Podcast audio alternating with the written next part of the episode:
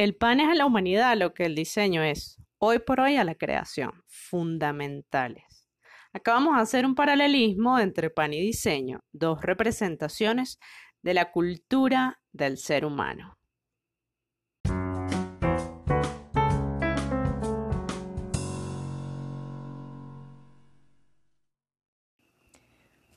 Bueno, ya estamos grabando, Viviana. Ay, siempre decimos lo mismo, Patricia, pero se supone que estamos grabando porque ya la gente lo está oyendo. Hola, yo soy... Yo iba a decir, yo soy Pat. No, pero no soy Pat, yo soy Biff. No se me confundan. Yo soy Biff, arroba la troconis. Es la demás gente que nos confunde, Biff. Nosotras no nos confundimos. Sí.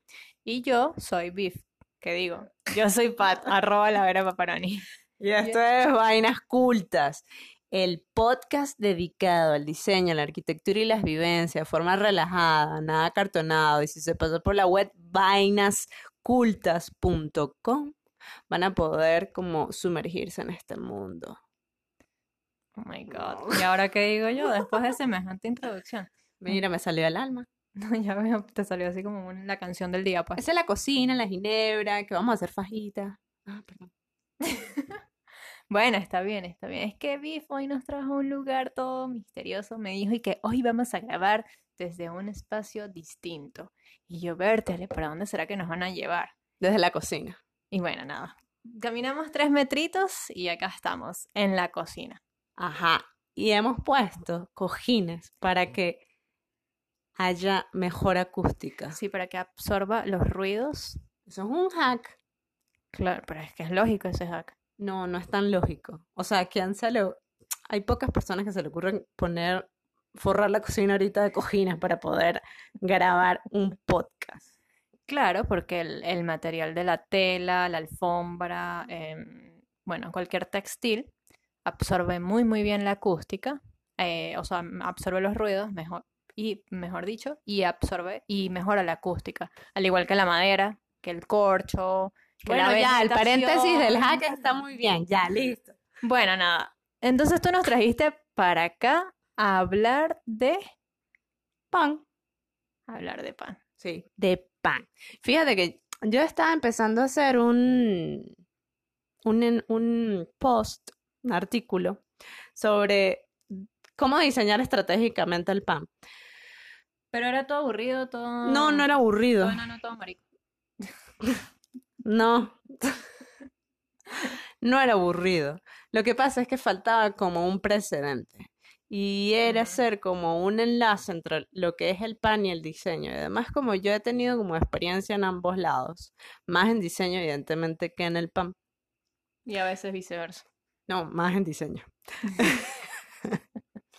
Y Pues- tú eres la reina de las metáforas. Me encantan, es verdad, me encantan. Y me gusta asociar, me encanta linkear, me encanta enlazar. Y a veces me quedo como pegada escribiendo a ver cómo carajo resuelvo eso, pero la, lo desarrollo. Entonces, mientras estaba haciendo ese artículo sobre, ok, las estrategias y tal, bla, bla, que luego vendrá, nada, me salió este que es tener la cultura como el enlace entre el pan y el diseño, porque finalmente son creaciones de eso que es cultura. Pero vamos a indagar un poquito más mientras hablamos. Claro que sí. Y sobre todo me haces pensar que deberíamos hablar también del proceso de creación de un artículo, porque esto que acabas de decir es súper interesante. Además que terminas la frase como me salió. Así pues, lo expulsé. A veces lo que pasa es que yo no sé por dónde empiezo y pum, pum, pum, pum, voy, camino, Pero esto. sí sabes acabar. Totalmente. Ok, es importante. Exacto. Bueno, mira, hablando de acabar, vamos a iniciar con lo siguiente. Por allá mm, corría los años 90 y yo estaba en octavo grado y yo, Oh my God. ¿qué? Bueno, nada, que yo ni O sea, pensaba. rodó la cédula, pues. Yo ni O pensaba sea, en cada rato rueda mi cédula, pero ¿qué importa, coño? Pero que yo ni pensaba en hacer en los 90. o sea, No, chica, si tú no naciste en los 90, tú ya habías nacido. Mira, eran, eh, yo estaba en octavo grado y yo decidí, así como, ¡guau! No, sí, mi decisión de vida es, La BIF sabía. voy a estudiar diseño. Y, mm, y para mí fue como, listo, ya, no tengo que pensar más. y, y me sentí muy cómoda con eso y todavía después de tantos años soy una mujer feliz porque algo que decidí en octavo grado, pues Es el amor de tu vida. hace muchos años. Pero eh, ya Pero muy- diseño así a secas. para ese momento solamente había diseño gráfico en la Universidad de los Andes. Luego, en quinto año, cuando yo estaba cursando quinto año, el último de bachillerato, sí apareció diseño industrial y fue como, wow. Ah, porque, perdición. no, porque yo ya me estaba decantando también por estudiar ingeniería y a la parte diseño. Ay, bueno, no importa. Vamos al, al tema. Lo cierto es que después de mucho tiempo, eh, digamos, de profesión, eh, a mí se me parece el pan como proyecto, como idea de negocio. Y nunca pensé Ya, que yo... ya no como gasto, ya no como meriendita. No, no como gasto, porque además yo daba clases en la facultad y cada vez que bajaba, es que Mérida o se sube o se baja, cada vez que bajaba a mi casa, yo compraba pan. Ok. Bien. Entonces, bueno, por cuestiones del- de la vida y del país, esto se volvió un caos y en el 2014, desempleada, no estaba funcionando el proyecto con la municipalidad y con el equipo de amigos, porque bueno, todo estaba varado. Sin paso para ningún lado. Sí, este, hubo oportunidad de entrarle al pan. Y entonces para mí, sí o sí, eh, tenía que vincular eso que estaba haciendo con el diseño. Por Y supuesto. e inicialmente no estuve en el proceso, digamos, de producción, sino el proceso de comunicación, que para mí fue ideal porque me puse a investigar mucho. ¿Bien? Ok, ok, ok. Y mm, claro, y entonces me, me metí como en la parte de historia, en los relatos, en la parte de la dimensión cultural del pan. Y fue realmente muy hermoso. Y desde ese momento, pues, yo mm, he experimentado ese match divino que es el pan y el diseño. Y tú lo has probado, mija. Lo he probado bastante. Bueno, entonces la intención con esto que vamos a hablar aquí, con el post que está en vainascultas.com, es hacer un paralelismo entre el pan y el diseño. Primero para ampliar nuestra visión del pan, que quizás la tenemos un poquito cortita, ¿verdad? O sea que es sí, la- porque te iba a mencionar que justamente cuando decías que te metiste, cuando, cuando le entraste al pan, no Sí. sé, no sé por dónde le entraste, porque es el pan el que entra en ti, pero ya fue. Cuando le entraste al pan fue de manera histórica, cultural, eh, e incluso pues lo hiciste aliado del diseño. Me gusta mucho eso, porque normalmente pues el pan, a pesar de que es un elemento muy, muy cultural, pues siempre lo vemos como, mm, como, como algo que no tiene tanta importancia, quizás. Ajá. Ok, No, no sé si ta- más bien le damos mucha importancia, pero no indagamos en él. bueno, no, claro, pero digo a nivel cultural. Ah, O ya, sea, ok. Porque importancia a nivel de nutrición y de alimentación, Sí, sí. total, o sea, en Y- cada mesa de este mundo capaz hay un pan, a su Y fíjate manera. que, ah, encontramos otro paralelismo con el diseño, que no indagamos en él. que todo pero el mundo cómo- lo usa, pero lo todo el mucho. mundo lo tiene, pero nadie sabe de dónde viene y por qué.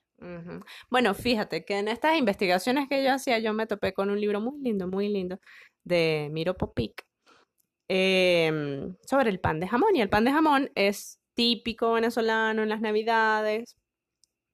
Es como la representación eh, propia de lo que es la gastronomía venezolana. Y pues bueno, o sea, ahorita ya está como en la cruzada esta migratoria de sabores de, de nuestro, que es el salado con el dulce. Bien. Y bueno, eh, ahí en ese libro Porque Habla. tiene, porque tiene pasas y, y y aceituna y eso. jamón. Sí, eso es una historia muy bonita, de hecho, se pudiese tocar en, en algún momento. Sí. Ahí en ese libro se habla de los misterios y motivaciones del pan y voy a leer una frase. Dice, la preferencia por el pan tiene raíces culturales y sociológicas muy definidas y hasta podríamos decir que es el más poderoso de los mitos. Mitos entendido como algo que tiene vida y que proporciona modelo a la conducta humana y confiere significación y valor a la existencia. O sea, tú ves la carga como semántica que tiene el pan, Es precioso y qué chimbo que lo ignoremos tanto. porque quizás aquellas cosas que damos por hecho no le prestamos tanta atención y no Sí. nos vinculamos Es- conceptualmente con ellas. Eso pasa con lo tácito, es verdad, incluso con la gente tácita, por ejemplo, tu mamá, tus abuelos, tu hermano, tu hermana. O sea, son personas tan tácitas que no nos ponemos a ver de dónde vienen y por qué son nuestros aliados en la familia. Está buena esta. Hay otro libro bellísimo que, o sea, de verdad que Pat tiene, si yo soy la metáfora, que ella es de la fumada. Ok, hay otro libro bellísimo que es El alma de los objetos, Pat, de Luján Cambariere. Bellísimo, que algún día debemos hablar de él. Sí. Y mm, ella es una, es, un- es una periodista argentina que se ha dedicado al estudio de- del diseño y es una mirada antropológica de la profesión o de la actividad, en el que prácticamente ese libro se inicia con una afirmación que, bueno, o sea, e- es de suspirar, ¿ok? Y dice, el diseño nos atraviesa. O sea, ya con eso, tú dices, sí, vale, sí, Sí, Sí, está en todos Sí, lados. a todo. Sí, dale, atraviésame. Ajá. Entonces ahí también hay una frase, dice, todo lo creado en el mundo contemporáneo es responsabilidad del accionar de un ser humano, con voluntad de pensar, organizar y ejecutar. En eso consiste el proceso de diseño. Entonces, ¿qué encontramos en estas dos frases, Pat? Keywords en los que el pan y el diseño se, se, se juntan, ¿sabes? Están ahí. Sí, son tangenciales. Se Vida, tocan. modelo, conducta, humano, proceso y valor están ahí, están presentes, ¿ok? Entonces, ¿qué tenemos? Al pan como algo básico, como algo, como un alimento básico, de hecho es sinónimo, ¿verdad? Y el diseño como una actividad proyectual y creativa. El pan es el resultado de un proceso, ¿verdad? Y es estratégico ese proceso, porque además es complejo. Y el diseño es alimento de la creación, que puede ser un concepto hasta divino realmente, pero es, pero es cierto, el diseño lo estamos necesitando para el desarrollo actual. Claro, y es que fíjate que el pan, este, como lo hemos visto, viene del- de la palabra todo. Y viene, hija, y la palabra todo es como lo divino, el alimento, o sea, el alimento también es todo. Y el diseño entonces pudiese referirse un poco a lo divino también. a- Eso lo habíamos tocado, en ¿qué es esa vaina de ser diseñador? En ese es- episodio sí, está. señorita. Sí. Hablando de... Ah, bueno, fíjate entonces que eh, tanto el pan como el diseño se enriquece con las investigaciones de las ciencias sociales, que a nosotras particularmente nos encanta, ¿verdad? Antropología y sociología, y ellas además toman, o sea, escudriñan lo que es la cultura. Claro. El Y- diseño será cultural. El diseño es el resultado de la cultura, y mira la cultura según un antropólogo de apellido Herkovitz. Dice que es la parte del entorno humano hecho por las personas, o sea, O sea, más, más preciso imposible. Y es tan tácito que es lo mismo que pasa con el pan, que no nos ponemos a ver de dónde viene. De repente tú dices, tú hablas de tu cultura y vale, o sea, si eres una persona culta lo sabes responder, pero no muchas veces eh, encuentras como un resultado satisfactorio, porque es muy tácito la cultura, el alimento, las tradiciones, las vivencias, todas estas cosas que van replicadas tanto en el pan como en el diseño. Mira, entonces, tomando como referencia este concepto de cultura, ¿verdad? Que es el resultado de, lo vuelvo a tomar, el, es, es aquello que hace el humano, ¿verdad? Entonces, con la intención de hacer un paralelismo entre el pan y el diseño, yo creo que es un proceso sumamente humano. En efecto, tienes Porque- toda la razón. Eh, se compone de unas actividades, oye, propias de nosotros. Es diseñada orgánicamente, la cultura, no es impuesta. Bueno, aunque sí, ya va. La cultura de es, un- es muy ambigua además, porque la cultura normalmente eh, la, la adoptas y la adaptas contextualmente, pero es algo orgánico además. Bueno, claro. Pero co- como, como orgánico también hay unos procesos a seguir. Claro. Bien. Que, ok, los puedes, puedes ya tener internalizados y por eso quizás tú estás hablando de orgánico. Bien. Ajá. Ok. claro, claro. Entonces eso es lo que yo le digo que es algo como muy propio a nosotros los seres humanos. Y fíjate cuáles son las actividades. Sería entender, explorar, definir, desarrollar, evaluar, beneficiar, porque mm, después de todo el proceso de, eh, de, digamos, de ideación y de ejecución, debería entonces haber un beneficio, ¿verdad? Claro, siempre. Finalmente es idear y hacer. Bien, entonces ahí yo encuentro el diseño y el pan dándose en la mano. Y eh, bueno, para mí es evidente porque además he trabajado en Porque lo ambos. has trabajado y lo has investigado y ya lo has, tienes súper internalizado. Exacto. Pero acá lo que queremos es que ustedes que están escuchándonos también entiendan un poco de esta, de esta relación que nosotros vemos y que sobre todo Beef nos está enseñando hoy, que es magnífica. O sea, mañana o más tarde o en este momento, si se están comiendo un pan, piensen en de dónde viene ese pan, cómo lo hicieron y a dónde va a parar. Mm, Bueno, no piensen en lo último, piensen solamente en el pasado. Bueno, si es un pan que le faltó horno, le dicen por favor al panadero que por favor no sea tan pichirre. Bueno, miren, el, el pan y el diseño son entonces expresiones evidentemente de la cultura, son actividades adaptativas porque se tienen que acoplar al entorno. claro. Bien. Y por eso es que entender es importante, ¿ok? Eh, se explora el lugar, se exploran las variables eh, y en consecuencia se puede hacer como una definición del pan a consumir como producto final Y- o el producto a usar. Claro, y, usar. y por eso es que en todos los países, en todas las regiones, conseguimos distintos tipos de pan. No, Evidentemente. o sea, por más de que todo el mundo consuma pan, o sea, toda la bolita del mundo consuma pan, no siempre es el mismo. Algunos serán más suaves que otros, algunos serán salados, otros serán dulces.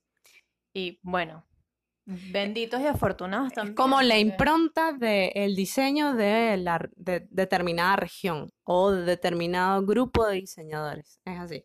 Ah, bueno, entonces tanto el pan como el diseño deben cumplir con las expectativas de las personas. Una vez que, bueno, sean producidos a través, digamos, de, de una serie de herramientas, una serie de materiales o materias primas que se dispongan. Por eso es que se acoplan, por eso es que son las expresiones determinadas de un sitio. Claro. Bien. Ah, bueno, tienen que cumplir con estas expectativas de las personas.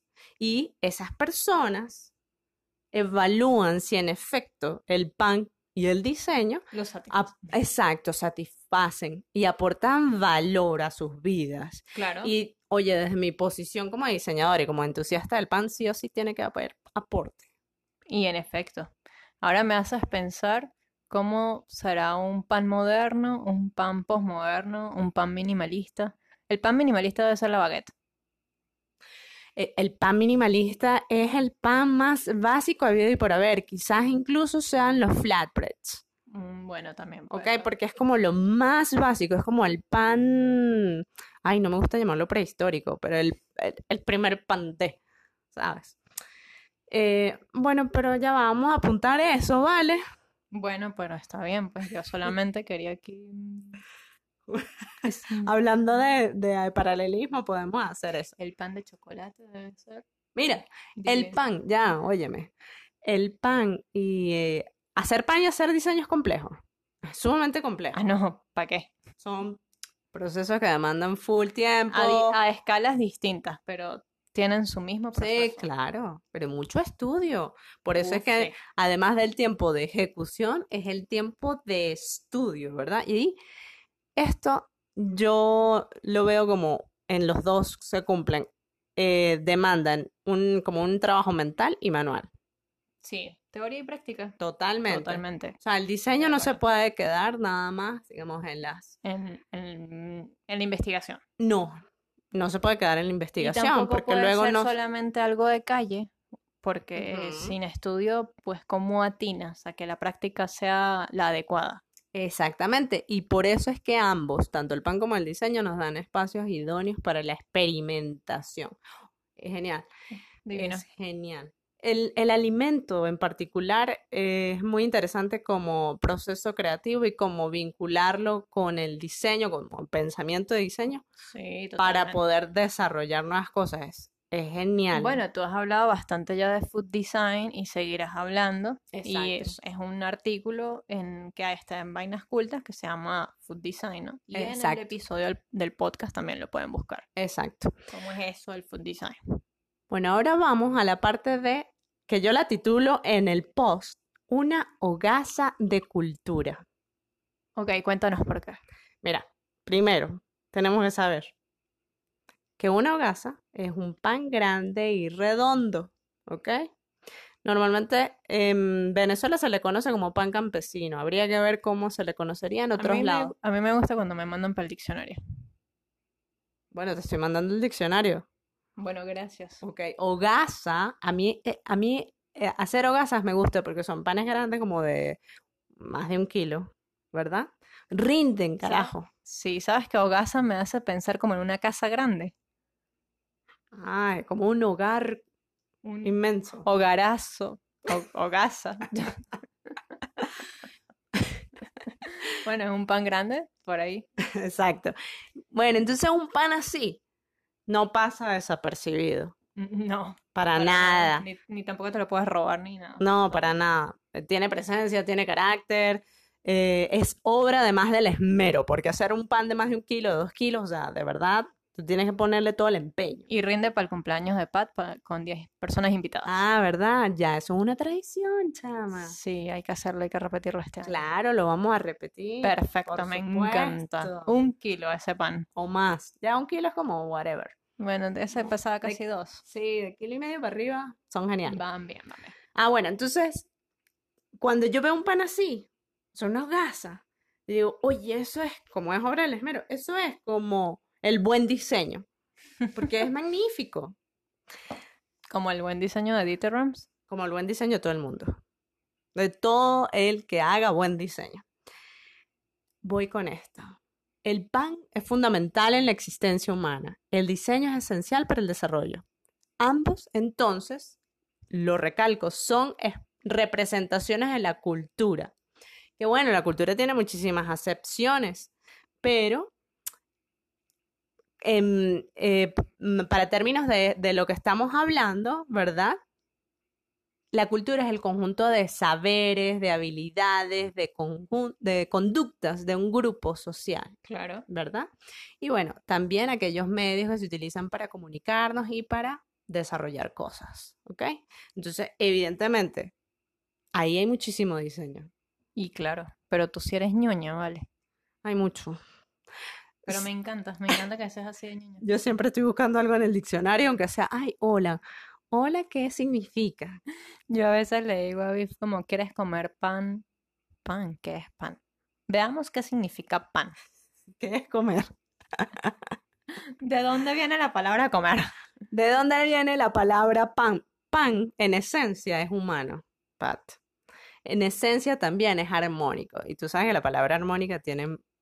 es, es, es hermosa. La palabra armónica es así como una caricia al alma, a la vida. Es... em, el pan es como la representación de la humanidad. Ok, ok, ok, ok. ¿Por qué? Claro. Porque como tú decías, siempre hay un pan que identifica una región. Pues exacto, o sea, no hay región que no tenga un pan, sea de trigo, sea de maíz, sea de centeno, sea Es de... verdad, es como el único alimento, porque si te pones a ver, no todos los alimentos existen en todas partes del mundo, No. solo el pan. Y por eso es ¿será? que, Bueno, el agua también existe, pero el agua es un alimento, no. No, el agua es un recurso básico. mira, Dios mío, ¿Qué? céntrate. ya te fuiste con el agua. Mira, Bueno, perdón. entonces, este, me hiciste perder el hilo, Ah, controle. pues estabas hablando de que el pan es humanidad. Ajá, como es humanidad. Qué bueno que, me- que, que lo retomamos. Como es humanidad, no hay persona que no sepa lo que es un pan. Y como yo empecé en el 2014 a comunicar en aquel proyecto lo que era, el- no lo que era el pan, sino el pan, Claro. la gente ya sabiendo lo que es pan, para mí me resultó muy interesante pro- el producto como tal. ¿Por qué? Porque yo venía de proyectos de urbanismo, de proyectos académicos, Donde había que jalar una y parte de la otra para, para que, hacerle entender a las personas que eso era importante. más que era importante, sino en en qué estabas metida tú. Y que, Es que- la gente lo necesita, pero no, no lo sabe. S- Exacto, o sea, por ejemplo, ¿qué es mobiliario urbano? Yo estaba metida en esas cosas. ¿Qué es representación este, eh, del, de diseño industrial? ¿Qué es, a ver, no sé, microarquitectura, ¿verdad? Sí, sí. Ese Incluso que es conceptualización también. Bueno, yo que- ya llevaba, mm, a ver, ¿cuántos eran? ¿Dos mil años? Unos nueve años Oh, de profesión, ¿ok? Eh, tratando de comunicar efectivamente y me era, que me era laborioso, me era laborioso. Pero ya una vez que llegué al pan y la gente lo sabía, yo dije, pero bueno, ya va, qué papaya. Y entonces ahí sí, poder indagar y, profundi- y profundizar me pareció espectacular. Encontraste la monedita de oro. Sí, la encontré. Y lo cual me, me parece que muchísimas personas que se dedican al pan y no profundizan, sobre todo ahorita en la era de la comunicación y del engagement y de la seducción, Sí. es como, Es una lástima. eso es una lástima. Es una lástima como perder el tiempo en hacer pan y ya. Porque hay tanto por. Sobre todo en materia de cultura. Es correcto. ok, no, no le vas a exigir a todo el mundo que se meta a hacer la simbiosis que existe tú, hiciste tú de pan y diseño. Por supuesto que no. Pero Pero indagar, corye un poquito de cultura. indagar, indagar un poquito más. Ajá. Eh, en contraparte, ¿verdad? El diseñar productos, que particularmente es lo que yo, mm, digamos, me he dedicado y lo que he estudiado, Sí. te amplía el rango visual. Yo cuando hice el posgrado, yo dije, wow. Eh, Otra cosa. es otra cosa porque diseño industrial puede ser mucho más toc toc material, lo cual es encantador, Claro. pero el diseño este, de productos te amplía muchísimo más. Bien. Ay, sí, dame ginebra, porque si no.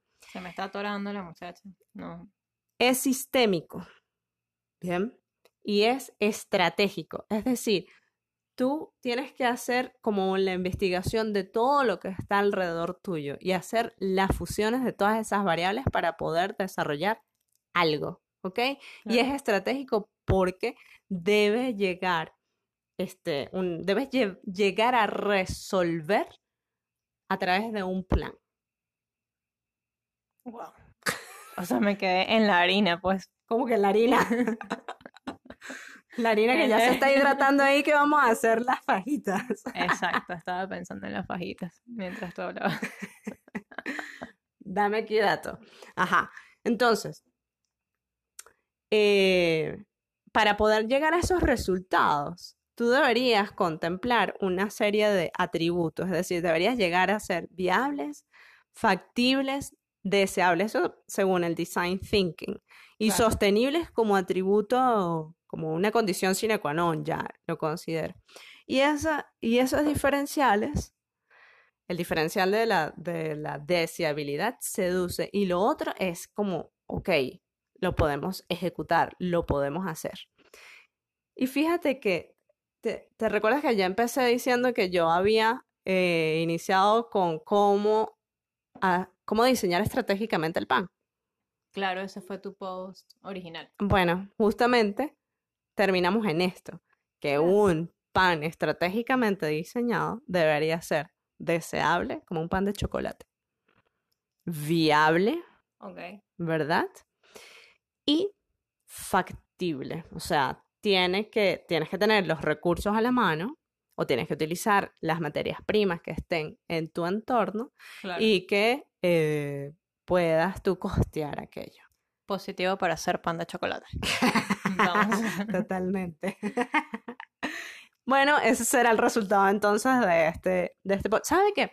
En alguna oportunidad, ahorita que lo dices, yo me encontré con el profesor Cartay ok. y mm, dijo que si Venezuela se tuviese que representar con un pan, debería ser con un pan de chocolate. Y es lógico. Claro que sí. O pan de café también. Eso también podría ser. Pero es lógico. Pero imagínate que se enteren los franceses de esto. Bueno, del ya. Ni modo. Pero lo cierto del caso es que tenemos la materia prima de ese pan de claro. chocolate y, pudi y bueno, yo no voy a dar la idea mía acá de cómo puede hacer ese pan de chocolate, pero en efecto, el profe Cartay, quien fue director de cultura de la Universidad de los Andes, tiene mucha razón en eso. Lo tiene. De todos modos, el pan más representativo de Venezuela es el pan de jamón, porque es el que involucra absolutamente todo lo que nosotros somos, que es un mezclote. es un pasticho, es un dulce y un salado. A mí me parece genial lo del pan de chocolate, hay que anotarlo y por favor agarren dato. No debe ser un lujo el pan de chocolate, que aquí siempre lo venden como, wow, de máximo, es un lujo, no sé qué. Pero no, debería ser algo muy, muy cotidiano. Yo espero que ustedes hayan agarrado mucho dato de esta clase, magistral clase que nos ha dado Viviana, porque de verdad que ha estado muy buena. Ay, gracias. Para, para mí siempre es un gusto hablar de pan y de diseño a la vez, porque me parece que son una fusión además de lógica, divina. O sea, mi- Yo creo que, y espero que en algún momento de tu vida des algo más que un episodio podcast de pan y diseño. Bueno, yo es- espero en algún momento volver a producir pan desde la perspectiva del diseño. Bueno, pero siempre lo estás haciendo, ¿no? No, no, pero para masas, o sea, para gente. O sea, Ok, no únicamente para la casa. Ok, ok. Para la casa. Bueno, nos despedimos. Porque vamos a ir a hacer pan. Fajitas. Fajitas. Ha sido un gusto otra vez volver a estar con ustedes en un episodio más de Vainas Cultas. Eh, nos pueden conseguir en las redes sociales, en Twitter sobre todo, estamos súper activas, ¿verdad? Hasta la fecha, septiembre de 2020, no tenemos fit en Instagram porque Pero somos unas necias. Pero sí historias. si tenemos historias, igual nos pueden seguir por allí. O por Twitter, como dice Biff, arroba vainascultas. Y en la web, por supuesto, vainascultas.com. No dejen de seguirnos. Y bueno, para poder seguir produciendo esta cantidad de material que nos entusiasma y nos da vida en medio de todas las circunstancias, pasen por la web y está el link de contribuir. Y un café, un chocolatito o un vinito será muy bien recibido. Igual en la, vi- en la descripción del episodio está el link del artículo que tienen que pasar a leer y a compartir. Y está el link de contribuir. Con ustedes, Biff, arroba la troconis. Y por aquí, Pat, arroba la Vera Paparoni. Muchas gracias. Chao. Chau, chau.